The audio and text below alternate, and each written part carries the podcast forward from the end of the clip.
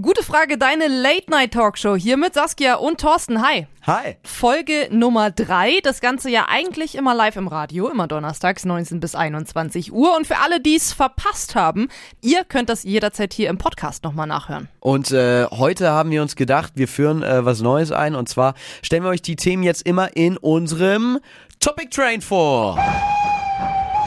Noch nie war eine Legalisierung von Cannabis in Deutschland so nah wie jetzt. Aber wäre das auch richtig und gut für unsere Gesellschaft? Das ist Thema Nummer eins. Ein Thema auch Duzen in der Schule und in der Arbeit. Schweden macht das schon. Können wir das auch in Deutschland umsetzen und hat das Siezen dann ausgedient? In Frankfurt ist jetzt gerade die erste Buchmesse seit zwei Jahren wieder gestartet. Wie hat sich euer Leseverhalten verändert?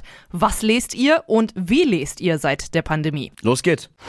Gute Frage. Deine Talkshow. Hitradio N1. Wir sprechen ja mit euch. Ja. Und hoffen, dass ihr ganz äh, zahlreich anruft zu unseren Themen heute. Eins davon ist ja die Legalisierung von Cannabis. Und ähm, da haben wir auch eine Sprachnachricht, eine anonyme Sprachnachricht äh, schon bekommen von einer Hörerin, die ähm, damit nicht so gute Erfahrungen gemacht hat. Aber hört da am besten mal selbst. Wir waren zu dritt und haben halt einen Joint geraucht. Der auch, muss man sagen, also da war wirklich viel drin. Vor allem de, um die Person, die es geht, hat halt vorher nicht wirklich gekifft. Ich glaube, sie hat einmal an einem Joint gezogen oder sowas und da für die Verhältnisse war es wirklich viel. Und sie hat dann auch danach gemeint, dass es ihr nicht gut geht, aber also jetzt nicht in so schlimmen Sinne. Und dann haben wir halt Wasser besorgt und was Süßes, weil das ja eigentlich immer ein bisschen entgegenhilft. Aber das wurde dann nicht besser. Und dann haben wir versucht, sie zu beruhigen, weil sie dann noch ein bisschen hyperventiliert hat und sowas. Dann hat sie aber angefangen, irgendwie zu, also zu sagen, so, ich will sterben. Ich will, also wirklich gruselig, dass sie irgendwie sterben will. Und dann kam jemand anderes, der sie in den Arm genommen hat, um sie ein bisschen runterzufahren und sowas. Aber dann hat sie ihn halt genommen und ihn wirklich angeschrien, so, töte mich, töte mich. Und also das war eine Art Jugendherberge, sage ich mal. Und sie hat wirklich durchs ganze Haus geschrien, dass sie sterben will. Und ich weiß nicht, das war, also ich nehme an, das war eine Psychose.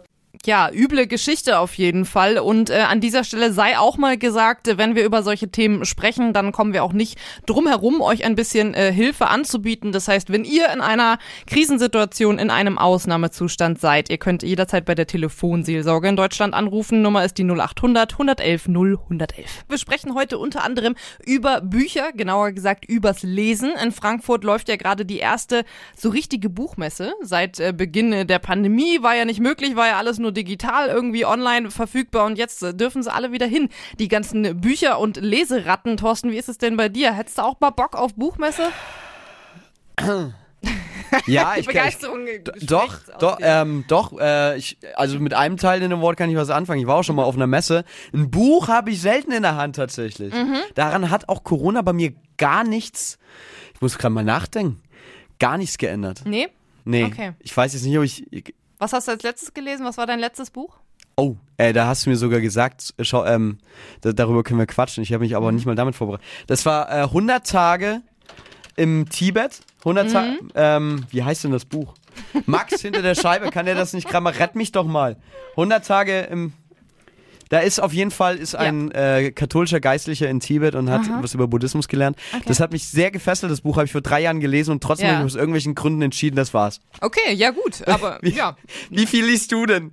Ähm, es ist mal mehr, mal weniger. Ich habe so Phasen, da lese ich mehr, da lese ich weniger. Aktuell lese ich sehr wenig, muss ich dazu sagen. Ähm, aber während Corona hat sich das doch geändert. Ich habe recht viel gelesen, so als man so gar nichts machen konnte und ähm, auch ein bisschen andere Sachen als sonst. Also ich habe viele Biografien gelesen und äh, auch äh, mal wieder zu Sachbüchern gefunden oder überhaupt mal zu Sachbüchern gefunden. Eine kurze Geschichte der Menschheit kann ich sehr empfehlen.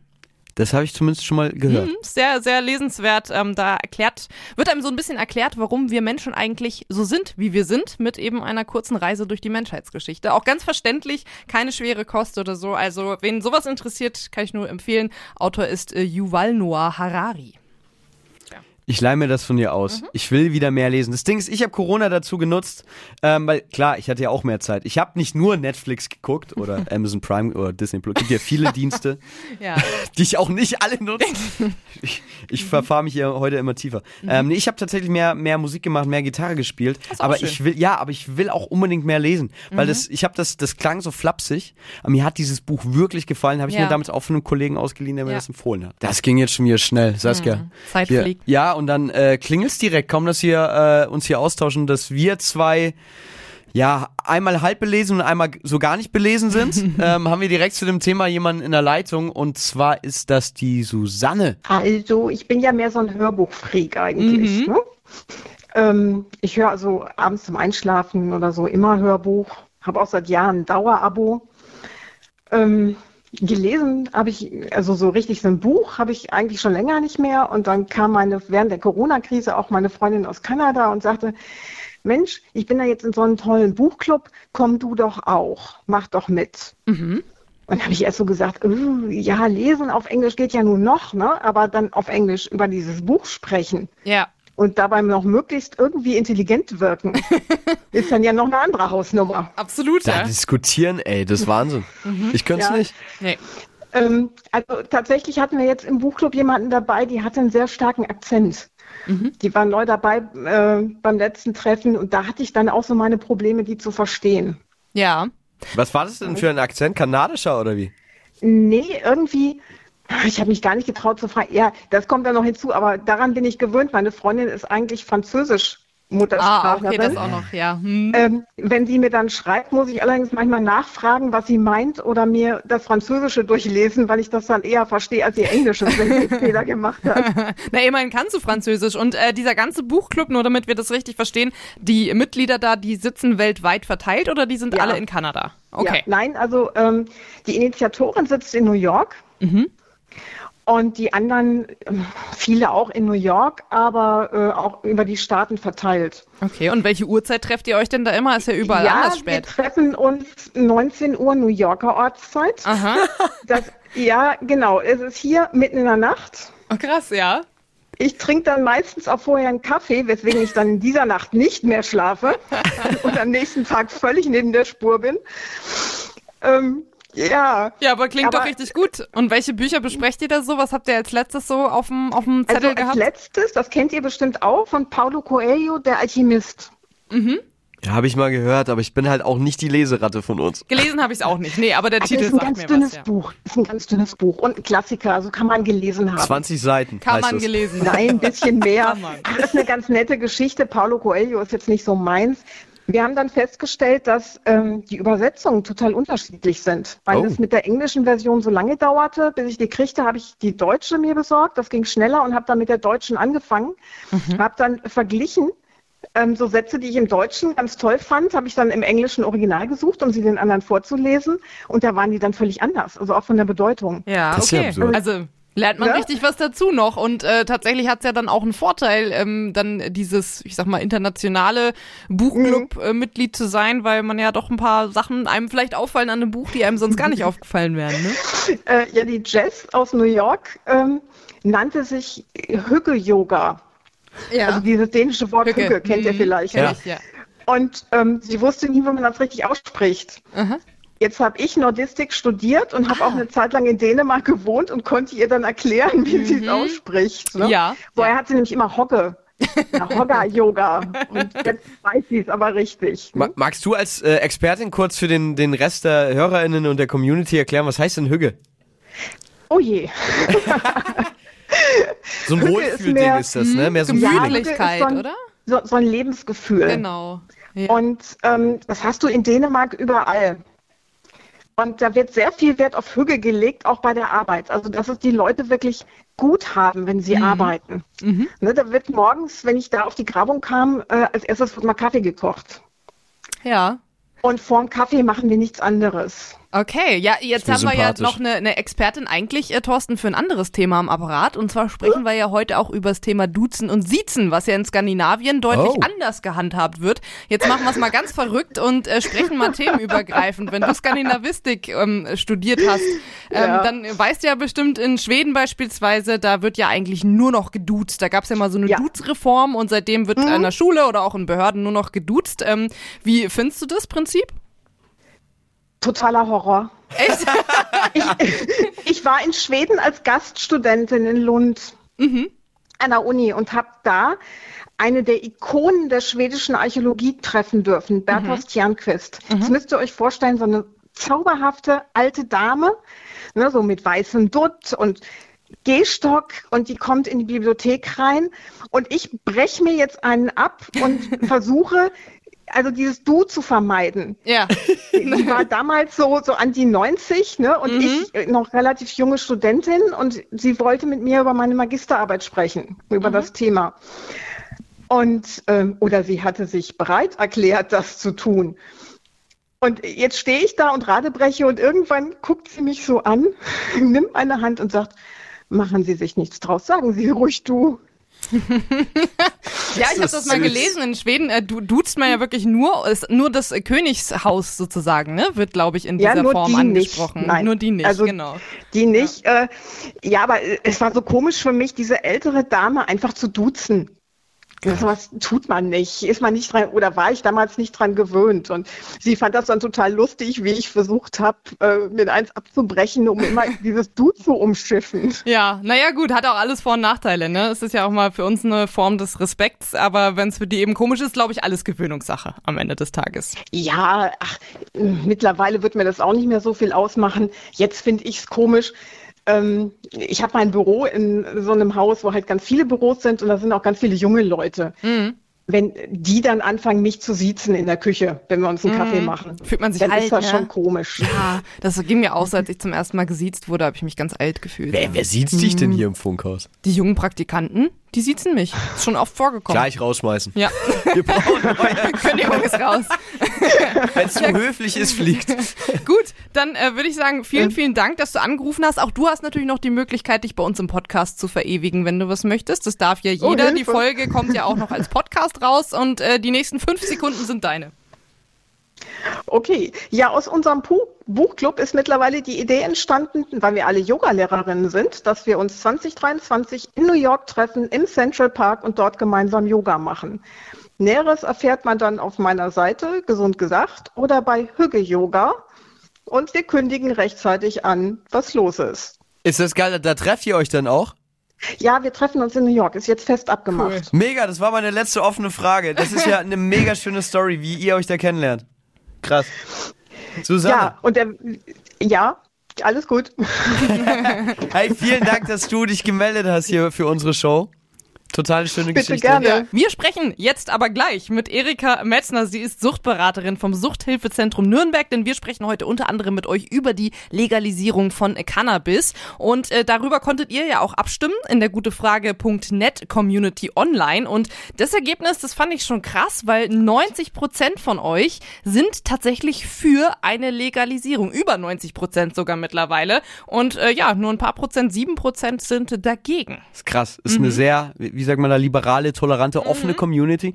Habe ich gerne so, finde ich cool. Aber ähm, wir wollen natürlich äh, auch mit Experten über das Thema sprechen. Ähm, zum Thema Drogenkonsum und Sucht. Äh, du hast es gesagt, Saskia, wir haben jetzt schon in der Leitung, will ich gar nicht mehr äh, länger warten lassen. Erika Metzner, äh, Sozialpädagogin beim Suchthilfezentrum in Nürnberg. Hallo. Hallo, wunderbar. Ähm, wir würden gerne von Ihnen wissen, ähm, Cannabis erstmal für all die Laien, die uns jetzt zuhören. Wie ist denn das eigentlich? Was passiert im Körper, wenn man Cannabis raucht? Cannabis ist eine psychoaktive Substanz und die kann auch zu Abhängigkeiten führen, psychischer Art, das so vorweg gesagt. Grundsätzlich hat Cannabis eher eine entspannende Wirkung. Weil Sie es gerade schon gesagt haben, eine psychoaktive Substanz, die macht dann auch eher psychisch abhängig, also körperlich abhängig, wie jetzt beim Alkohol wird man in der Regel davon nicht. Genau, es gibt ja verschiedene, äh, ja, verschiedene Drogen, verschiedene Substanzen, die unterschiedlich sich auswirken. Psychisch abhängig machen alle psychotropen Substanzen. Also macht Alkohol, macht Cannabis, macht Heroin, macht Crystal. Manche machen, äh, bilden keine körperliche Abhängigkeit aus. Das heißt aber nicht, dass es nicht deswegen auch nicht schädlich ist. Ne? Ja, also okay. Alkohol kann körperlich oder macht auf Dauer körperlich abhängig, Heroin auch. Ja. Äh, Cannabis hat eine ganz starke, also auf Dauer, wenn jemand dauerhaft stark konsumiert, eine, eine psychische Abhängigkeit zur Folge. Ich merke gerade, wir haben mit mir sogar wirklich einen Laien im Gespräch. Ich muss jetzt wirklich mal ganz doof nachfragen, was heißt denn äh, körperlich und psychisch Was abhängig? für der Unterschied ist, meinen Sie? Ja, also wie merkt man das? Woran merkt man das? Also ich meine, ich trinke ja auch Alkohol, aber ist es dann Zittern, wenn man zu viel trinkt oder was ist das? Genau, genau, genau.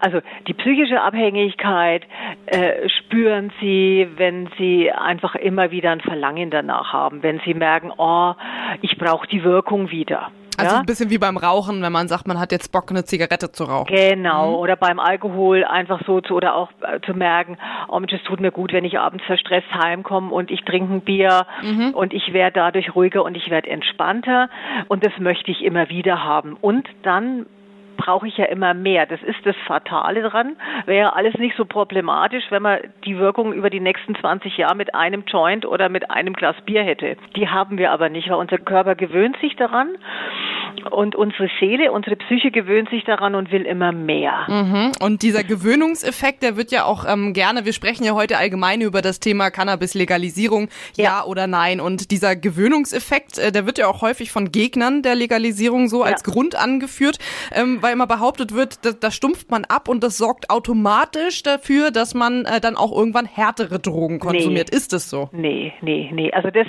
das ist ein Argument, das wird seit, also ich arbeite seit äh, über 30 Jahren in der Suchtberatung, das wird immer wieder angeführt.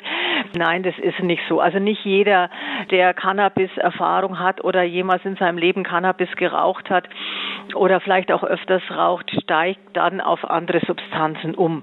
Weil das hat ja immer auch was damit zu tun, weswegen konsumiere ich was hm? und in welcher Situation bin ich und habe ich einen genussvollen, mäßigen, kontrollierten Konsum oder habe ich den eben nicht? Ja. Aber auch bei einem abhängigen Cannabiskonsum heißt es nicht automatisch, dass ich dann warum auch immer jetzt zum Beispiel auf Crystal umsteigen sollte. Crystal wirkt ja komplett anders, als Ja. Cannabis wirkt. Ja, das wird, wirkt eher aufputschend. Ne? Genau, ja. genau. Also das ist, äh, das, das heißt es nicht automatisch. Auch nicht jeder Mensch, der Alkohol konsumiert, wird zwangsläufigerweise alkoholabhängig. Der entscheidende Knackpunkt, und das ist ja ab da, das ist auch eine Frage, die wir halt immer wieder hier stellen, beziehungsweise was wir hier in der Arbeit auch nutzen, äh, mit den Klienten und Klientinnen herauszufinden, weswegen konsumiere ich was. Ja, solange ich zum Beispiel jetzt bei Alkohol und auch eventuell bei Cannabis sage ich, ich konsumiere das einfach wohl dosiert, nicht übermäßig. Äh, und ich bin mir dessen bewusst, weswegen ich das tue, laufe ich weniger Gefahr, abhängig zu werden. Also ich denke, es ist immer wichtig, egal welche Substanz man konsumiert, zu gucken, weswegen tue ich das und in welchem Abstand tue ich das. Und damit verringere ich für mich die Wahrscheinlichkeit, auch beim Alkohol, abhängig zu werden. Weil wenn ich anfange, wegen Wirkung was zu konsumieren, Ja. dann komme ich in ein schwieriges Fahrwasser. Weil dann komme ich zu dem, was ich am Anfang gesagt habe, dass ich dann immer mehr brauche, um die Wirkung wieder zu erzeugen. Jetzt ähm, ähm, sagen ja Kritiker, alle, die sich dann wegen stärkeren Drogensüchten behandeln lassen müssen, haben aber eben mit Cannabis angefangen. Jetzt haben wir schon besprochen, ähm, im Prinzip kommt es immer darauf an, was man damit bewirken will. Gibt es denn einen Nenner, den Sie beobachten können, was der Grund ist oder der Auslöser, dass man sagt, jetzt nach Cannabis nehme ich noch härtere Drogen? Das ist schon was sehr wirklich tatsächlich was sehr individuelles. Also das äh, ich ich halte da immer wenig von diesen Pauschalaussagen, weil wir Menschen sind da so unterschiedlich. Wenn wir das wüssten, könnten wir hier auch in der Suchthilfe ganz anders agieren. Ja. Ja. Ja. Äh, also da sind wir Menschen viel zu vielschichtig. Warum steigt jemand von Cannabis auf Heroin um? Warum steigt er auf Crystal um? Warum konsumiert jemand anderes 20 Jahre lang Cannabis, hat nie ein Problem damit. Jemand anders konsumiert fünf Jahre und hat ein Riesenproblem und muss zu uns in die Suchtberatung und sich behandeln lassen. Also das sind, in der Regel sind es ganz individuelle Faktoren, die dazu führen. Und ähm, deswegen ist es uns immer auch wichtig, so präventiv drauf zu gucken, Menschen zu befähigen, gut, individuell gut mit dem Konsum, den sie für sich vorhaben, umzugehen. Jetzt haben Sie ja gesagt, Sie haben 30 Jahre schon Berufserfahrung Ja. und betreuen Suchtkranke. Ähm, Ja. Inwiefern haben Sie denn da vielleicht einen Trend beobachtet bei den Leuten, wo Drogenkonsum jetzt jeglicher Art irgendwann zum Problem wird? Ähm, in welcher Rolle ist denn da das Einstiegsalter, nenne ich es jetzt mal? Also ist es ein Unterschied, ob jemand mit 12, 13 zum ersten Mal kifft oder generell Drogen nimmt oder erst mit 17, 18? Absolut. Das macht einen ganz großen Unterschied, äh, in welchem Alter fange ich an, ja, mhm. was zu konsumieren. Und da rede ich jetzt noch nicht von Abhängigkeiten, von abhängigen Konsum, sondern überhaupt von Konsum. Wenn, wenn das Hirn nicht ausgereift ist, und das ist es nicht, man weiß, also das ist es in der Pubertät nicht. Also das kann ich rückblickend für mich selber sagen, dass eigentlich erst ab 25 das Hirn wirklich so weit ausgereift ist, dass es ein erwachsenes Gehirn ist. Okay. Ja? Wie ich das vor ein paar Jahren das erste Mal gelesen habe, dachte ich mir, naja, mit 25 habe ich als Sozialpädagogin schon gearbeitet. Mhm. Aber äh, rückblickend äh, kritisch mich betrachtet, muss ich sagen, ja, ab 25 war ich durch. Mhm. Durchs Gröbste, sage mhm. ich jetzt mal so. und und äh, konnte mich entspannt auf die 30er zu bewegen.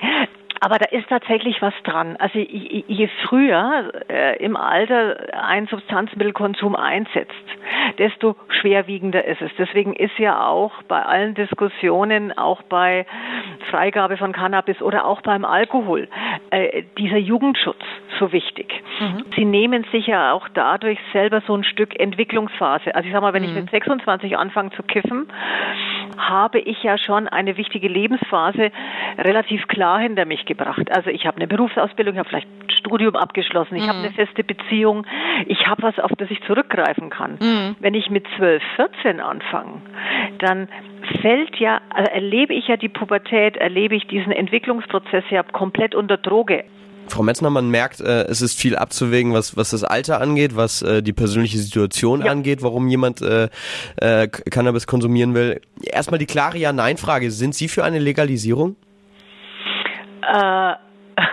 das ist so die, die, die, Frage, die gerne an Politikerinnen gestellt wird und die wahrscheinlich dann ja genauso antworten wie ich. Ja, aber ich irgendwie. unterstelle sogar PolitikerInnen äh, weniger Ahnung zu haben ja. äh, als Sie. Deswegen fragen wir Sie.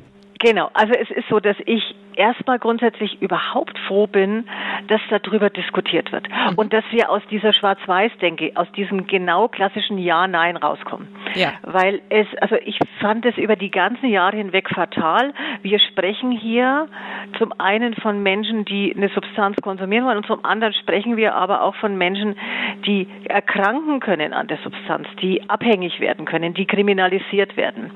Und da hilft ein Schwarz-Weiß-Denken, ein Ja-Nein überhaupt nicht weiter und ein politisches Lagerdenken schon dreimal nicht. Ne? Mhm. Deswegen mhm. finde ich das sehr wichtig, dass überhaupt darüber nachgedacht wird, dass Wege entwickelt werden, wie kann ich Menschen aus der Kriminalisierung rausbringen.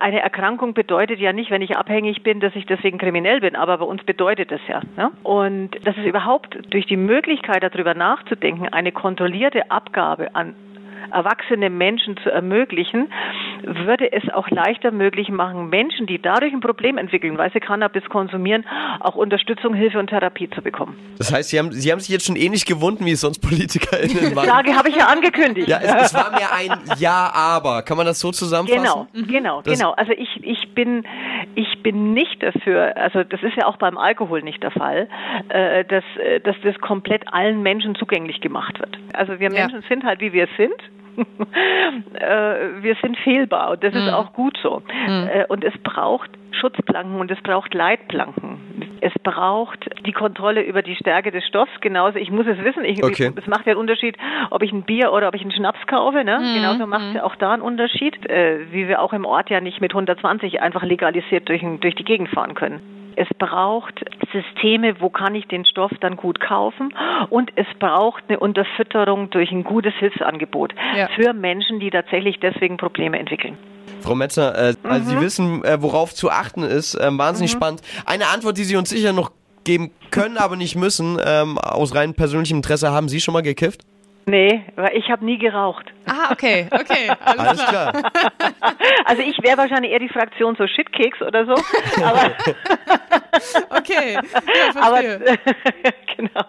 Ja, wunderbar, Frau Metzner. Dann äh, danken wir Ihnen wirklich für das wirklich sehr interessante Interview ja. und äh, für Ihre Zeit und äh, wirklich Hut ab und Respekt äh, für Ihre Arbeit ist mit Sicherheit auch nicht immer leicht. Ähm, dementsprechend wünschen wir Ihnen alles, alles Gute und danke für das schöne Interview. Ja, gerne. Danke, habe ich gern gemacht. Danke. Jo. Vielen Dank. Gute Frage, eure Late-Night-Talkshow mit ähm, Saskia oder soll ich sagen Frau Mus? Ich weiß nicht, Herr Krauskopf, was ist Ihnen denn lieber? Mir ist lieber, wenn du wenn du Thorsten sagst, weil wir schon auf dem Du-Level waren, aber Ja. wenn du, ich kann auch Frau Mus sagen, wenn du jetzt im Nachhinein Nee, das, das macht man nicht. Laut Knigge darf man das nicht äh, wieder zurücknehmen. Wenn man einmal beim Du ist, dann äh, muss man beim Du bleiben.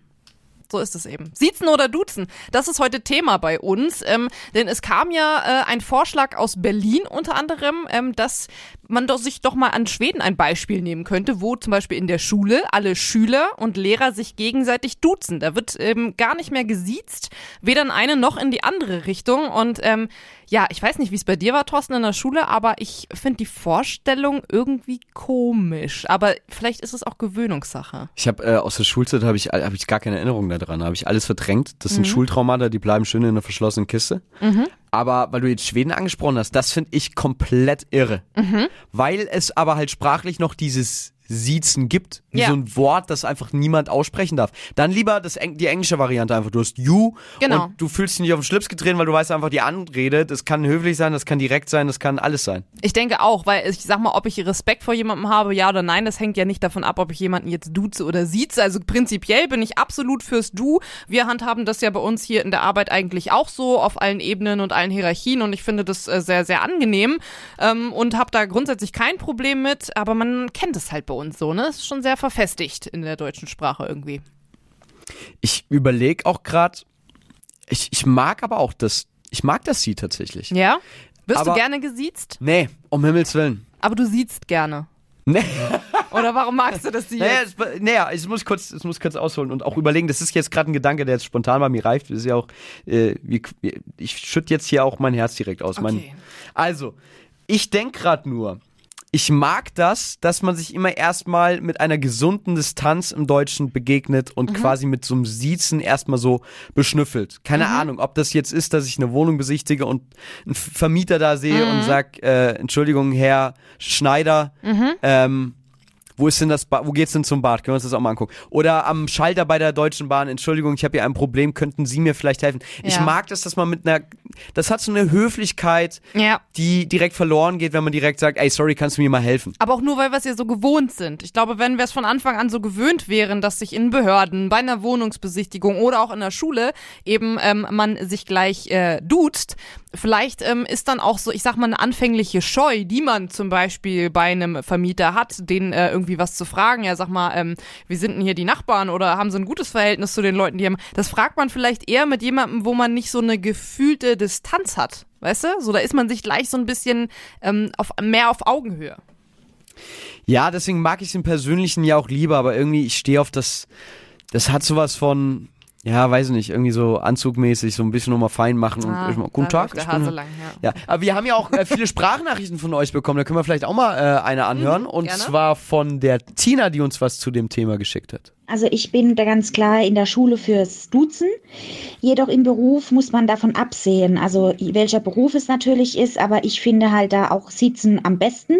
Wenn man sich eine Weile schon dran gewöhnt hat, so sagt sie auch der Knicke, kann man dann gerne duzen, aber natürlich nur, wenn beide damit einverstanden sind. Was Ja, lesen die da alle ist er wieder, Knigge? der Knigge, ja. Ja, gibt, gibt noch mehr Regeln dafür, habe ich auch aufgeschrieben, falls euch die interessieren. Also Rang höhere darf nur dem Rang niedrigen das Du anbieten oder der ältere dem jüngeren und Frauen den Männern. Männern nicht den Frauen das Du anbieten, das muss die Frau übernehmen, wenn wir es ganz streng wollen hier, ja. Eieieiei. Mhm, Ja, da habe ich vielleicht schon ein paar Fehler gemacht in meinem bisherigen Leben. In ganz Deutschland wird geredet, diskutiert und gestritten über das Thema Cannabis-Legalisierung. Mhm. Könnte ja jetzt sehr schnell kommen mit der neuen Bundesregierung. Und äh, wo könnte man diese Debatte besser führen als hier bei uns mit euch? Gute Frage. Deine Talkshow. Und wir haben ja heute schon Erfahrungen von KonsumentInnen gehört. Die äh, Meinung einer Suchtberaterin, Eva Metzner, hatten wir auch schon äh, gerade. Und ähm, eine Berufsbranche, die fehlt noch ein bisschen. Die ist auch sehr oft mit dem Thema Drogen konfrontiert. Die Rede ist von der Polizei. Und wir haben Christopher Wildner in der Leitung. Er ist von der Gewerkschaft der Polizei in Bayern. Und ähm, eben auch auf der Homepage der Poli Polizeigewerkschaft Deutschland haben wir uns mal umgeschaut und folgendes Zitat rausgesucht. Sollte eine bewusstseinsverändernde Droge, die süchtig machen kann und deren Langzeitfolgen nicht eindeutig geklärt sind, in Deutschland legal erhältlich sein. Cannabis zu erlauben, das wäre ein falsches Signal. Wie stehen Sie dazu? kann ich eigentlich so auch bestätigen. Also Cannabis ist ein ganz äh, schweres Pflaster, weil es halt einfach ähm, eine weiche Droge ist, wo man nicht genau sagen kann, wie halt die Wirkung ist. Wir haben ja. dieses Zitat von der Website jetzt ganz bewusst rausgepickt, weil wir uns gedacht mhm. haben, eine bewusstseinsverändernde Droge, die süchtig machen kann, ja. das trifft ja auch auf Alkohol zu. Da kennt man die Langzeitfolgen, ist auch nicht gut für den Körper. Ja. Das, das stimmt, das ist, bei, das ist bei beiden der Fall, ja. Allerdings ist bei ähm, Cannabis als Droge jetzt ja die Sache, das geht ja nicht von jetzt auf gleich. Das dauert halt eine Zeit lang, bis das kommt. Also ähm, ich selber kann das jetzt von mir nicht sagen. Ich habe noch nie sowas konsumiert. Ja, ähm, außer halt mal das äh, Bierchen. Okay. Ja. Aber ähm, so beim Alkohol merkt man es ja relativ schnell jetzt selber, wenn man jetzt mal äh, dann doch mal ein Gläschen zu viel hat, dann merkt man halt direkt, wie man sich verändert. Ja, beim Cannabis ist das halt eher ein, eher ein schleichender Prozess, der halt aber dann äh, ähm, auch vom Bewusstseins, diese Bewusstseinsveränderung relativ ähm, ja, krass macht. Okay, Weil, haben Sie da, wenn Sie sagen, dass es, äh, Sie es als krass empfinden, da wäre jetzt meine mhm. Frage, so am mhm. äh, Wochenende im Polizeidienst, wie viele Einsätze gibt es da ähm, wegen Cannabis-Vorfällen und äh, wie viel wegen Alkoholmissbrauchs? Ähm, gut, das kann ich jetzt nur sagen, weil ich bin ja aktiver Polizist in mhm. Nürnberg, mhm. in jedem Lokal, gerade jetzt nach den ganzen Öffnungen wieder, nach, dem, äh, nach der Lockdown-Phase. Äh, man kriegt überall, also eigentlich überall Alkohol. Mhm wenn man halt entsprechendes Alter, Alter hat. Ja. Ähm, und von daher ist da halt einfach logischerweise auch die Quintessenz, dass dann natürlich die Einsätze beim Alkohol höher sind. Ja, klar. Ja. Das, ja. das schon, aber so jetzt, ähm, genau. ich sag mal, gerade wenn es zum Beispiel um äh, Gewaltdelikte geht, wenn, wenn die Polizei gerufen wird ähm, mhm. und da ist eine mhm. Schlägerei oder so, ist mhm. doch dann, muss man doch mal ehrlich sagen, oft eigentlich eher Alkohol der Auslöser und jetzt nicht unbedingt äh, Cannabis. Also vielleicht auch härtere Drogen, aber um die mhm. geht's ja heute nicht, sondern wirklich, ja, genau, wir sprechen genau. ja über die Legalisierung von Cannabis, ist das gut oder nicht? Ähm, genau. Weil so mein Eindruck eigentlich immer ist, mein persönlicher, dass ähm, mhm. ja die Leute Leute, die äh, viel kiffen, okay, die sind halt bekifft, aber gefühlt sind die deutlich harmonischer drauf als jetzt Leute, die ähm, mhm. ziemlich viel Alkohol trinken. Können Sie das nicht ja, gut, so bestätigen aus Ihrer Karriere? Ja. Ja, also das hat man doch, dass dann äh, die jetzt Cannabis konsumieren, ähm, dann doch auch von den Reaktionen her etwas langsamer sind. Das, mhm. das stimmt. Das, das, haben Sie ja bessere Karten als Polizist. Ne?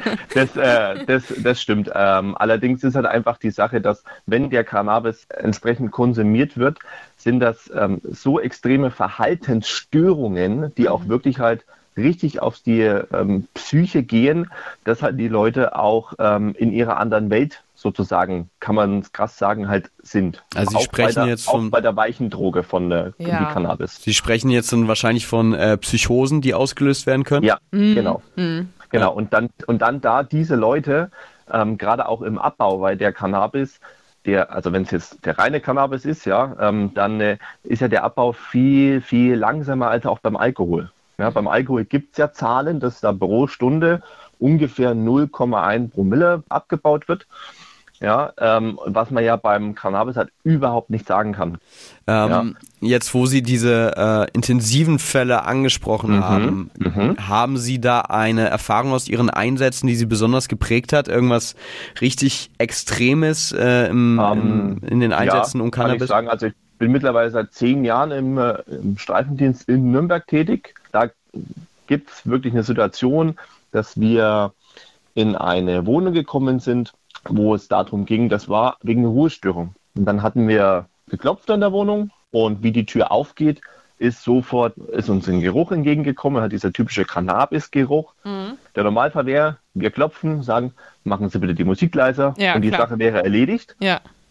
Und da ging allerdings die Tür auf und es endete dann halt einfach in der körperlichen Auseinandersetzung. Äh, ohne überhaupt Worte zu wechseln, mhm. weil ähm, es sich dann herausgestellt hat, derjenige in seiner Welt gerade war. Okay, und der hat der, äh, nur Cannabis konsumiert oder auch andere Sachen, wissen Sie das? Äh, ich weiß es nur von Cannabis. Okay, alles klar.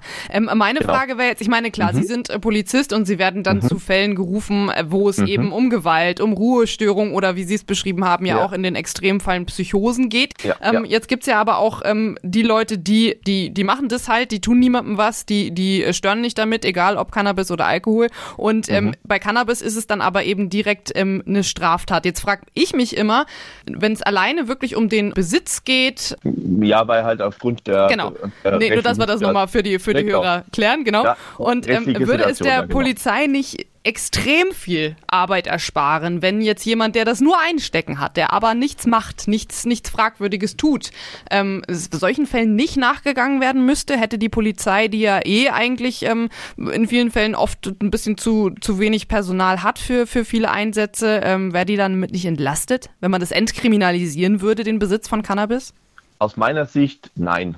Wenn man jetzt so ein Produkt legalisieren würde, dann äh, würde man halt entsprechende den Zugang, ich, ich nenne es mal diesen Schwarzmarkt, wo man also illegale Substanzen herkriegt, den macht man dadurch ja nicht kaputt, weil ähm, es muss einfach aufgrund, weil es ist halt eine, äh, eine Droge, die halt zwar pflanzlich mhm. äh, geholt wird, ähm, die muss allerdings kontrollierbar sein. Mhm.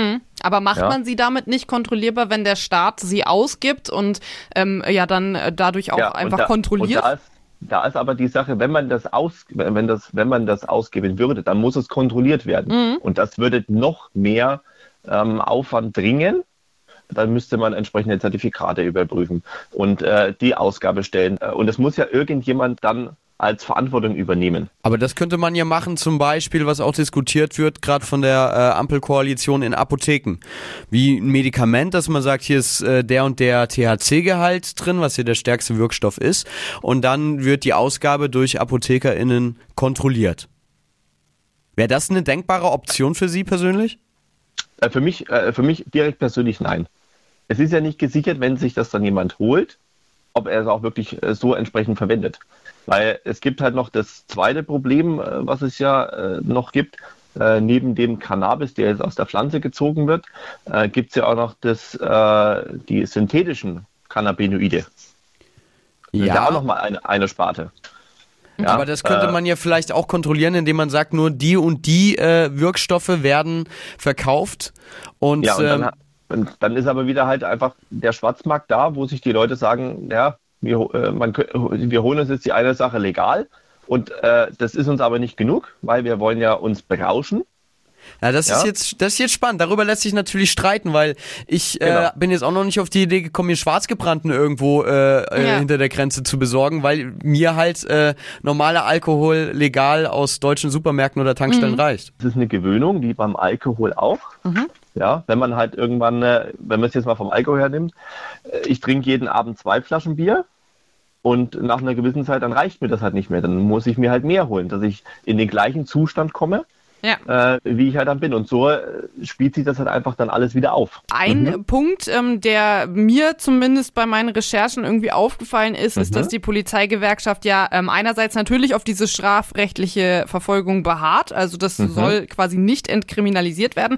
Einerseits aber auch auf Prävention, was ja erstmal gut ist, weil Prävention, äh, das fordern ja auch äh, zum Beispiel die Suchtberaterin, mit der wir vorhin schon gesprochen haben, die sagt mhm. halt auch, mhm. ein wichtiger Punkt, wenn es um Legalisierung geht, selbst wenn man das macht, ist eben, dass man äh, Präventionsarbeit und Aufklärungsarbeit leisten mhm. muss. Und mhm. es gibt ja ähm, das Beispiel Portugal, die ja vor 20 Jahren ähm, Cannabis entkriminalisiert haben. Also da ist mhm. der Besitz quasi eine Ordnungswidrigkeit, jetzt auch nicht mhm. total legal und jeder kann machen, was mhm. er möchte, sondern es ist ein bisschen wie Falschparken. Ne?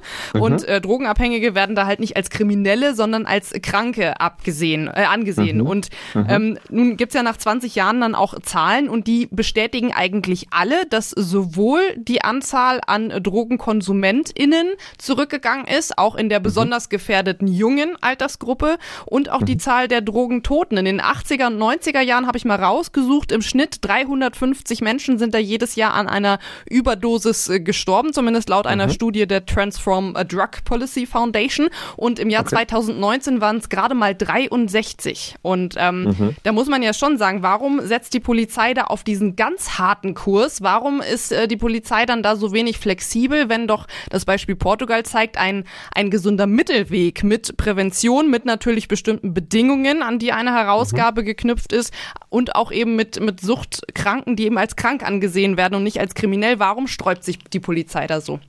Hm.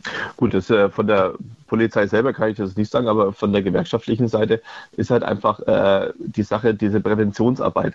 Mhm. Das ist ein wahnsinniger Aufwand, weil ähm, auch beim Alkohol, wie lange hat es gedauert, bis äh, die Leute das gemerkt haben, hat mit Alkohol äh, am Steuer, ähm, das ist nicht wirklich äh, gut. Klar, ja. um, um, das einfach, einfach mal zusammenzufassen, Ihren mhm. Standpunkt, mhm. also die, die Befürchtung der Gewerkschaft der Polizei ist eben ähm, die Tatsache, dass sie befürchten, dass es nicht ein weniger, sondern ein Mehraufwand für die Beamten ja. und Beamtinnen sein wird, ja. um, weil einfach äh, es dabei nicht bleibt und auch in puncto Beschaffungskriminalität sich ihrer Meinung dann nicht so viel ändern wird durch eine Legalisierung. Genau, weil halt einfach auch noch dieser Punkt von diesen synthetischen ja. Cannabinoiden noch dazu kommt. Ja, das ist, dann, äh, was wir ja diskutiert hatten, ne? ob, man, ob man jetzt genau. glaubt, ob der Schwarzmarkt dann erhalten bleibt oder nicht. Ja. Genau, genau. Alles klar. Ähm, an der Stelle würde ich, würde ich mich bedanken, ähm, wirklich für, für ein sehr, sehr spannendes Gespräch. Okay. Das war sehr, sehr äh, interessant. Vielen Dank für Ihre Zeit, Herr ja, Wegner. Vielen lieben Gerne, Dank. Kein Problem. Jo, alles klar. Dankeschön. Danke, Danke, ciao. Wir haben ja gerade schon mit Christopher Wildner gesprochen. Er ist Polizist und hat so seine Meinung mal geäußert, wie er das Ganze sieht mit der Cannabis-Legalisierung, die ja jetzt so ein bisschen im Raum steht. Das ist unser Thema heute. Und äh, während wir mit ihm gesprochen hatten, ähm, waren schon neue Anrufer in der Leitung, die sich auch gerne zu dem Thema äußern möchten. Und mit mit denen sprechen wir jetzt. Hi. Hi, servus. Hallo, grüßt euch. Mit wem haben wir das Vergnügen? Ja, äh, mit dem Rettungsdienst. Aha. Genau, das möchte ich da jetzt gar nicht sagen. Nee, musst du auch gar nicht. Also du arbeitest An beim Rettungsdienst, kann man sagen, oder? Genau so ist es. Mhm. Cool. Und wir haben jetzt aus Zufall einfach zugehört und fanden das ganz interessant und wollten da jetzt einfach mal vielleicht eine andere Sicht auf die Dinge bringen. Ja, sehr gerne. Aber äh, darf ich kurz vorher fragen, wer sind wir? Wie viele seid ihr? Seid ihr, seid ihr gerade im Dienst, im Rettungswagen oder wie hat man sich das vorzustellen? Nee, ich bin privat zu Hause. Mhm. Nee, ich wollte nicht wir, sondern halt einfach aus der rettungsdienstlichen Sicht. Ja, okay, ich okay. mal erzählen, womit wir uns so rumschlagen müssen. Ja, sehr gerne. Dass man da vielleicht mal so ein Bild reinkriegt. Okay. Also wir haben jetzt nicht, ich habe jetzt nicht alles von dem Interview gehört, mhm. sondern nur so die letzten zehn Minuten. Ähm, und dazu wollte ich einfach mal bloß sagen, dass wir also das, die meisten Probleme, die wir wirklich haben mit, mit Intox, wie wir das nennen, mhm. ähm, ist halt der Alkohol-Intox leider. Ja. Also ich muss mal sagen, mich hat noch kein Kiffer angegriffen. Mir hat noch kein Kiffer ins Auto gespeit. Mhm. Und ähm, ja, der, ne, da dachte ich mir halt, wo ich dann da so zugehört habe und dann, dass es zu einem gesellschaftlichen Problem wird. Mhm. Ja, weiß ich jetzt nicht. Also wenn, dann sollte man vielleicht diese Alkoholthematik in Deutschland mal irgendwie in den Griff bekommen. Ja, es ist auf jeden Fall auch ein Thema. Ähm, wie gesagt, thematisch geht es ja heute um die Legalisierung von Cannabis und äh, dieser Vergleich mit Alkohol, den ähm, mache ich auch immer sehr gerne, weil ich sage, ne, es ist halt bewusstseinsverändernd, es kann süchtig machen und es hat negative Langzeitfolgen auf den Körper. Aber was wir ja heute auch schon gehört haben, war ja das ganze Thema mit den Psychosen. Und ich sag mal, da wird ja auch oft ein Krankenwagen gerufen. Ist das was, was ihr regelmäßig er erlebt in eurem Berufsleben? Also ich kann jetzt nur für mich sprechen. Ich war noch bei keiner Cannabis-indizierten Psychose. Mhm. Okay. Ja, jetzt Mehr kann ich dazu einfach nicht sagen, dass das mit Sicherheit vorkommt, liest man auch aus Studien. Ja. Und dass das da auch, der, wenn man dazu neigt oder da in der Vorgeschichte, in der Vorerkrankung was hat, dass das den Ausbruch begünstigen kann, ist ja mhm. bekannt. Ja. Aber ja, also äh, alkoholindizierte Psychosen kann ich nicht mehr zählen. Ah, krass, okay. Sagen wir es mal so. Mhm. Wow. Jetzt muss man ne, dazu sagen, wir, halt Entschuldigung, ja, ja sag ruhig. Ähm, nee, ich finde halt einfach nur dieser Vergleich hinkt irgendwie. Alle schießen immer so gegen, gegen illegale Substanzen hm. und dabei haben, also machen irgendwie die legalen Substanzen weitaus mehr Ärger, zumindest in der medizinischen Sicht. Ja, wir haben. Ne, also wir brauchen klar harte Drogen und so, wir brauchen da nicht drüber reden. Das ja, ist alles, ja. das gehört sich alles eigentlich verboten. Ähm, aber der Vergleich hinkt halt irgendwie ein bisschen. Da haben wir mit dem Herrn Wildner ähm, von der äh, Gewerkschaft der Polizei am Anfang äh, drüber gesprochen. Da, da, warst du vielleicht dann noch nicht dabei, ähm, wo wir auch gesagt haben, ey, Alkohol ähm, sind natürlich viel mehr Fälle. Das Problem ist natürlich, du sagst, der Vergleich hinkt, da kann man die Zahlen jetzt auch nicht vergleichen, dadurch, dass nur das eine legalisiert ist und das andere nicht. Natürlich gibt's viel mehr Alkoholfälle, dadurch, dass man viel leichter an Alkohol rankommt. Ja, den gibt's halt überall ganz legal, ne? Klar, das ist Ja, so ein statistisches sicher. Ding natürlich auch, aber wir verstehen das natürlich, was du meinst, weil ich davon ausgehe, ähm, ähm, du im Rettungsdienst erlebst ja auch ähm, wahrscheinlich Einsätze, wo es um Drogen geht, die äh, durchaus auch illegal sind. Oder? Und wie ist da so das Ja, Verhältnis, zu wenn wir jetzt mal die ganzen legalen Sachen außen vor lassen und bei den rein bei den illegalen bleiben? Da sind dann, äh, wie ist da das Verhältnis Cannabis und andere harte Drogen? Also Cannabis gibt's keine Einsätze. Ja, ja. Das kann ich, also nichts, was nicht mit einem Nutella-Brot beheben könnt, weil sich das 16-Jährige halt einbildet. Er ist, also ich kann ein Highlight erzählen, da waren wir bei einem Patienten, der hatte etwas geraucht und dann hatte er ein Glas Wasser getrunken und hatte halt entdeckt, dass in dem Glas noch ein bisschen Spülmittel war. Daraufhin hat er halt gemeint, oh Gott, ich habe mich jetzt mit Spülmittel vergiftet. Oh. Also das war schon das Highlight des Einsatzes, was ich zu erzählen habe. Allerdings muss man auch dazu sagen, diese Kräutermischungen mit diesen synthetischen ja. ähm, Cannabinoiden, also die sind wirklich sehr, also sowas haben wir selten gesehen. Okay. Ne, wir sehen immer so einen Patienten und dann sagst du, das sind Kräutermischungen. Das erkennst du auf den ersten Blick. Weil, also da kann ich wirklich jedem Hörer, der irgendwie zuhört, Mhm. Finger weg von Kräutermischungen. Das ist höchst gefährlich und da haben wir auch höchsten Respekt davor äh, aus, aus medizinischer Sicht, weil Ja. das kann schlagartig kippen, solche Situationen. Und wie wäre dann äh, ganz äh, letztlich deine, deine, ähm, ich sag mal, wenn du es in der Hand hättest, ähm, gut, Kräutermischungen äh, gehören verboten, das haben wir jetzt rausgehört, aber generell Legalisierung ja, nein. Für was wärst du? Oh, Also ich natürlich aus medizinischer Sicht muss sagen, am besten gar nichts, weil dann haben wir keine Arbeit. Also. Alkohol auch verbieten, meinst du? Ja. In Alkohol auf jeden Fall anders regulieren auch. Also es kann nicht sein, dass es das Erste ist, was ich im Supermarkt sehe, Ja. äh, so ungefähr, oder dass wir am Wochenende immer die 16-Jährigen einsammeln. Das ist halt einfach, ich weiß, das ist halt einfach ein blödes Thema, aber das ist halt, äh, ist halt dann hier so. Ähm, ansonsten würde ich, wenn man mich jetzt persönlich fragt, äh, ich habe kann ich wirklich, ich habe ich mir so noch gar nicht Gedanken drüber gemacht. Ich denke, wenn, dann muss man es fair für alle gestalten. Aber ich aus meiner Sicht kann halt sagen, ich finde es irgendwie immer blöd, wenn ich sehe, der Kiffer wird abgeführt und der Besoffene wird mal ins Auto gelegt. Also Ja. das äh, ist halt, wo ich mir dann immer denke, ja, Ja. hm, Okay. ne? weil der Ja, eine geht Allah haben und der andere braucht mich. Also das ist halt, ist nur die Sicht, die ich halt sehe, aus der medizinischen Sicht. Ja, und aus der meiner privaten religiösen Sicht. Wir waren Trink- alle mal jung, ne? Wir leben alle noch. Gut, ähm, Ähm, auch, auch in deinem Alter, äh, sei mal dahingestellt, äh, wie viele äh, Jahresringe du schon drauf hast, aber äh, trinkst du Alkohol ab und an oder hast du vielleicht auch schon mal selbst äh, Cannabis konsumiert? Also ich trinke natürlich gerne mal äh, ein Bierle, ne? Und auch mal an über den Dosch, so ist es nicht. Äh, früher als Kind habe ich natürlich als Jugendlicher das mal ausprobiert und ja, ist jetzt nicht so ganz mein Fall. Ich fand es jetzt auch nicht super schlimm. Das muss man halt, Gott, es gibt auch Leute, denen gefällt der Alkoholrausch nicht. Ich tue jetzt den Alkoholrausch da bevorzugen, aber äh, wie gesagt, äh, soll jeder, ich meine, andere Länder machen es uns ja vor, das ist das, was ich immer denke, die halbe Welt macht es uns ja vor. Da ist nicht Sodom und Gomorra, ne? Das stimmt, Die- sogar eher das Gegenteil, ne? Eher eine Verbesserung. Äh, zum Beispiel Portugal als Beispiel hatten wir ja ja. vorhin auch genommen. Ja. Ja, Aber kenne ich mich jetzt nicht wirklich aus, ne? Das müssen andere, das müssen Fachleute. absolut.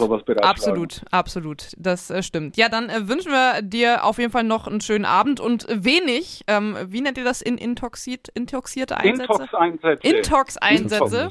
Genau. Und äh, bedanken uns ganz herzlich für deinen Anruf und wünschen dir noch einen entspannten Abend. Äh, wo, Vielen, vielen Dank, wünsche ich euch auch. ich, äh, ich, ich fand so cool, dass du direkt angerufen hast Ja. und wir jetzt jemanden vom Rettungsdienst dran hatten. Als spontanen Anrufer dürfen wir dir auch anbieten, dass du dich gerne in unserem Podcast verewigst. Die Show hier wird nochmal zusammengefasst als Podcast hochgeladen und du darfst jetzt drei Sekunden frei sagen, was dir einfällt. Ich grüße alle Sanitäter Nürnberg, Fürth, Erlangen. Ihr seid die geilsten. Das ist ein Wort. Unterschreiben wir so. Ja. Vielen Dank. Danke. Hab einen schönen Vielen Abend. Dank Ciao. an euch. Ciao. Saskia, gab es eigentlich mal eine richtig unangenehme Situation, äh, in der du ähm, geduzt wurdest oder umgekehrt gesiezt wurdest und du fandest es komisch? Ähm, ja, ich habe es ja vorhin äh, schon mal kurz angerissen. Ähm, ich finde es immer sehr komisch, wenn ich mit nicht mal 30 von den äh, PraktikantInnen hier im Haus, wenn sie dann stimmt, neu sind ja. ähm, und ja dann doch ein paar Jährchen jünger als ich und man begegnet sich so in der Teeküche und äh, ich werde gesiezt von denen. Da fühle ich mich immer unfassbar alt und äh, tatsächlich auch letztes Wochenende erst irgendwie eine sehr unangenehme Situation erlebt. Da war ein Handwerker bei uns im Haus und ähm, der hat mir irgendwann das Du angeboten weil er älter ist Ja. und ist auch ein netter Typ gewesen, aber irgendwie habe ich das ständig vergessen und habe ihn dann trotzdem weitergesehen und er war voll geknickt davon, aber es war keine Absicht, aber da, ja, das ist vielleicht die gefühlte Distanz, die ich zu diesem Menschen hatte und dann konnte ich das irgendwie nicht ablegen, ich habe es immer wieder vergessen. Ja.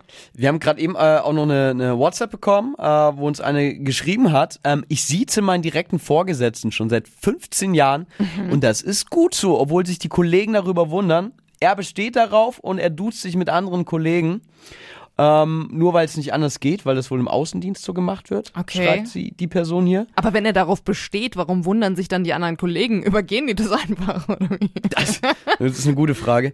ähm, aber ihr ist es auf jeden Fall lieber, wenn man mit einem Sie anfängt, weil es halt dauert, bis man sich ans Duzen gewöhnt und dann kann es halt auch schnell respektlos wirken. Die Person schreibt hier von dem Das Beispiel. ist eben die Frage. manche ne? Kassierer, die manchmal Menschen gleich duzen, ähm, dass, dass es dann nicht so respektvoll rüberkäme. Also da finde ich es am wenigsten schlimm. Also von allen Situationen, die ich mir vorstellen könnte, ist an der Kasse geduzt zu werden für mich das, das, Unsch das Unschlimmste, das Unstressigste. Finde ich völlig nett und normal, habe ich gar keinen Stress mit. Ich, ich mag sogar, da, da mag ich wirklich, wenn ich direkt geduzt werde, Ja. weil es umgekehrt für mich die Hemmschwelle senkt, Ja. direkt zu sagen, äh, Entschuldigung, können wir ein bisschen langsamer machen? Ich, ich kann nur mit zwei Händen einräumen. Ich muss das hier erst sortieren. ja, wenn ich siezen muss, dann komme ich mir unhöflicher vor und denke okay, Mhm. ich muss wirklich so schnell räumen.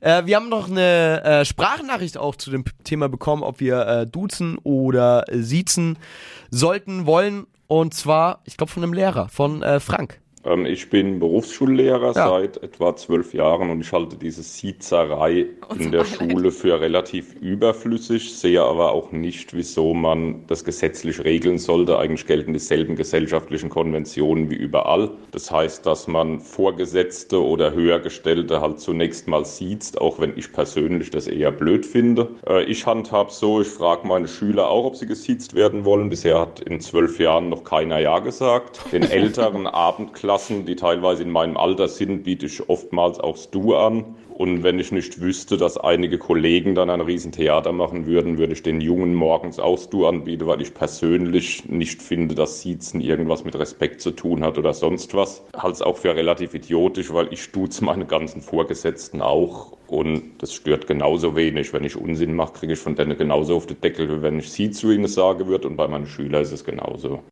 Fand ich sehr geil. Ja, auf jeden Fall aus einer Sicht von einem Lehrer das auch mal zu hören, ist sehr interessant, ja. Ich kann das auch voll so unterschreiben. Das ist aber auch das, was ich vorhin gemeint habe, dass ich, ähm, ich finde nicht, dass es einen Unterschied im Respekt macht, ob du Nee. jetzt duzt oder siehst. Ich finde nur, sie hat sowas, aber es ist halt, ja, eigentlich auch, vielleicht ist es auch schon Nostalgie, mit der ich darüber spreche, dass ich so denke, das hat so, so, so, so manierenmäßig, so, Mhm, man wirkt wie ein äh, gut erzogener Mensch, das ist schon so, ja. Ja, ja, man macht auf jeden Fall nichts falsch. Ich kann es so. nicht ganz erklären, aber ich, äh, deswegen, ähm, wenn wir uns vom Sie verabschieden sollten Mhm. und wir sagen alle jetzt, äh, dank Bundesregierung, wir machen du, Mhm. ja, dann meinetwegen ist es so, dann verabschiede ich mich. Cannabis, Gras, Shit, Pot. Es gibt viele Namen für Cannabis. Ach, das ist alles dasselbe. Schon, oder? Also ich weiß es nicht. So bewandert bin ich da jetzt nicht. Aber Pot, Pot ist, glaube ich, schon was, was man auch zu Cannabis sagen kann. So ist ja nicht. Ja. Wir sprechen heute darüber, ob das Ganze legalisiert werden sollte oder nicht. Da wird ja aktuell seitens der Politik viel drüber nachgedacht. Steht ja so ein bisschen im Raum. Äh, Wir wollen von euch wissen, wie ihr dazu steht und haben euch versprochen, dass auch wir beide da jetzt äh, drüber reden. Und ähm, ja, jetzt würde ich sagen, Hosen runter, Butter bei die Fische. Wie ist es denn? Ne? Hast du schon mal gekifft, Ja. Thorsten? Habe ich. Ähm, das ein oder andere Mal, äh, wenn sich da, ist das jetzt strafrechtlich relevant? Also ich auch, ein, nee, Gut, dass nicht wir auch. auch uns gesiezt Nur- haben und unsere Nachnamen genannt haben. Ja, und meine Steuernummer ist die 1234. ähm, äh, in Amsterdam, da ist es ja legal. Da, Mhm. Ja. da äh, habe ich, das war das einzige Mal in meinem Leben. So. Mhm. Auf jeden Fall äh, tatsächlich äh, eine äh, frühe Erfahrung für mich in Amsterdam. Mhm. Ähm, da hatte ich den klassischen Wochenendtrip gemacht und wir hatten eine Airbnb-Wohnung und haben dann gesagt, wir, weil wir waren blutige Anfänger und haben gesagt, wir hocken uns jetzt nicht zu den Profis rein und blamieren uns. Wir haben uns Mhm. im Coffeeshop, wir haben dann gesagt, hallo, wir sind Anfänger, könnten wir vielleicht irgendwas. Das ist ganz traurig, es tut mir leid. Ja, okay, erzähl weiter, sorry, ja. Ich öffne mich hier. Mhm. Danke, dass du das respektierst. Ähm, Saskia lacht aber nur über mich, nicht wenn ihr anruft. Nein, also, Ne, nein. ihr könnt euch trauen. dann reißt sich das jetzt zusammen. Ja. ähm, also, so, dann sind wir da in die Airbnb-Wohnung und haben ganz langsam angefangen mit so Mini-Portionen und ähm, ich habe gar nichts gespürt und irgendwann haben wir immer mehr gemacht und mehr gemacht und dann hatten wir die ganze Tüte weggeraucht und ich habe immer noch nichts gespürt und er hat dann, der Kumpel hat dann so ein bisschen angefangen zu kichern. Aber das war's auch. Ich sag's euch, wie es ist, wenn ihr da schon reingeht in den Coffeeshop und sagt, dass ihr blutiger Anfänger seid, der hat euch wahrscheinlich einfach irgendwas verkauft. Rucola, Heu. getrocknet. Heu. Ru- Rucola und Heu. Ja, das äh, kann sein, aber ich meine, besser so als jetzt eine schlechte Erfahrung. Und ähm, Was ja, hast du denn für eine Erfahrung? Auch ich habe schon gekifft und ähm, habe eigentlich keine richtig schlechte Erfahrung gemacht. Nee, ähm, auch in, in, äh, in den Niederlanden gewesen mit äh, Kumpels von mir. Da hatten wir ein Hausboot, das war sehr schön. Da haben wir uns auch selber versorgt und haben dementsprechend alles eingekauft, was wir so haben wollten für die Woche. Und es ist ja auch so ein bisschen so ein Kiffer-Klischee, ne, dass man da irgendwie Bock hat, irgendwie mh, zu essen und ungesund zu essen oder viel zu essen. Und äh, wir hatten da so zwei bei uns im Freundeskreis dabei.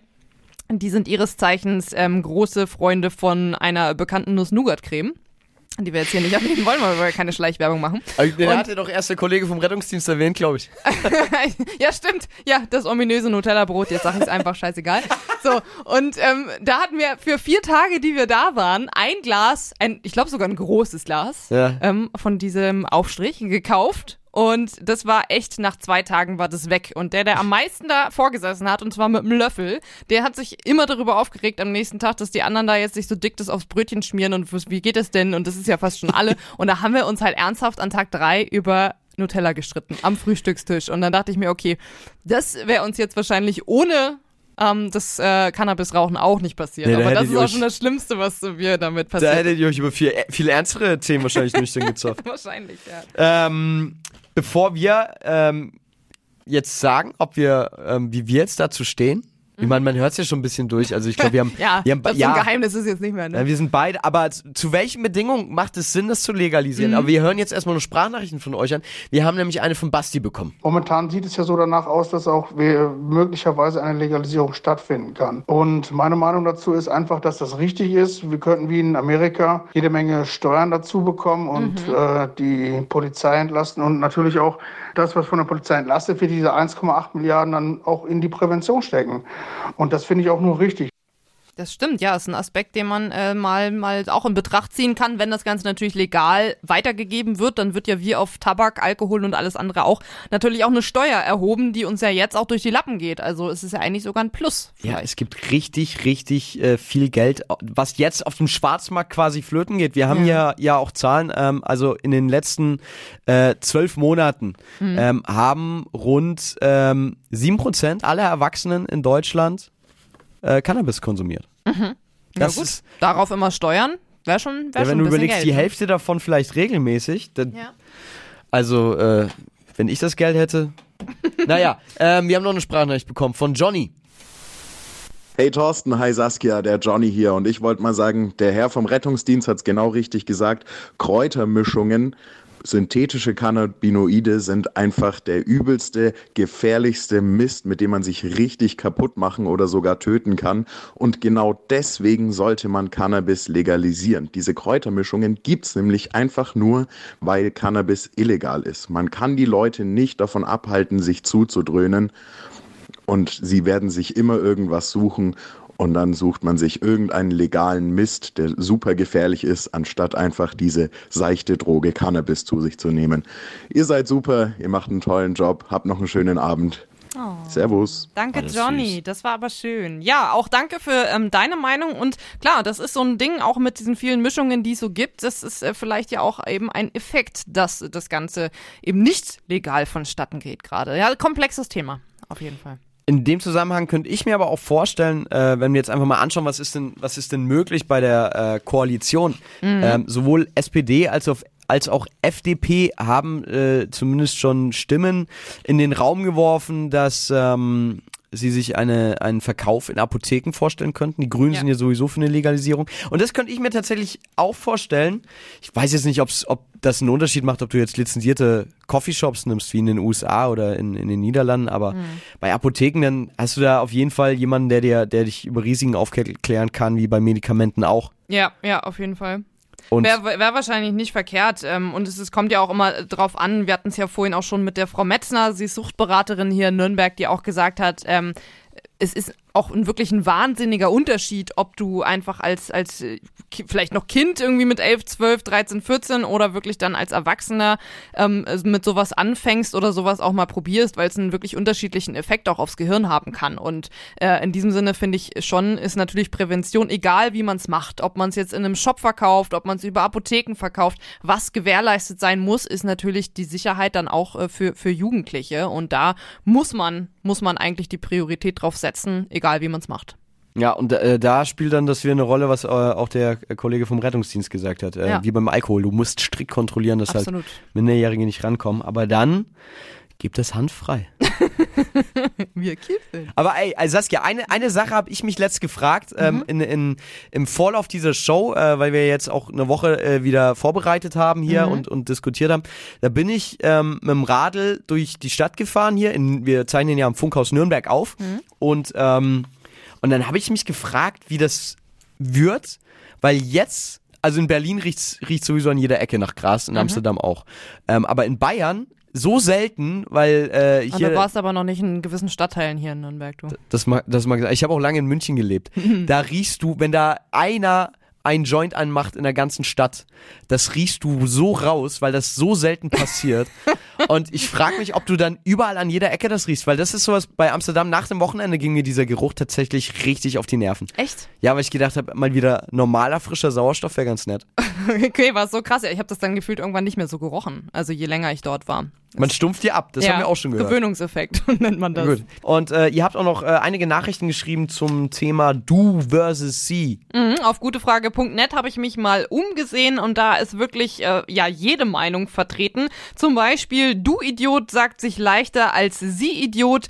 Da ist äh, der User aus der Community ganz klar dagegen, dass äh, Schüler und Lehrer sich gegenseitig duzen. Ähm, Respekt ist was, was man auch im Schulalltag lernen muss, weil man sonst in der Lehre übel auf die Nase fällt. Das ist eine Meinung und eine andere Meinung ist noch, ich war in meiner gesamten Schulzeit immer per Du mit den Lehrerinnen und Lehrern und es hat keinesfalls dafür gesorgt, dass ich sie weniger geachtet oder respektiert habe. Erst in der Berufsschule kam dann das Siezen. Ich finde, Schule bzw. Klasse sollte das individuell mit den Lehrern vereinbaren und abstimmen. Das war ja auch gerade ähm, von unserem Hörer hier in der Sprachnachricht die Meinung, dass ja, es muss ja nicht gesetzlich geregelt werden, sondern man kann sich das ja einfach aussuchen. Jetzt hast du mich aber irgendwie neugierig gemacht, Thorsten, dass wir die Gelegenheit bekommen zu jemandem, der der einen direkten Draht in die, in die hohe Ebene, die höchste Ebene der deutschen Politik hat. Wer ist denn das? Also ich habe es dir ja eben schon eingegrenzt, während die Musik hier lief. Mhm. Horst Lichter ist es nicht, habe ich gesagt. Schade. Es, es ist Trommelwirbel.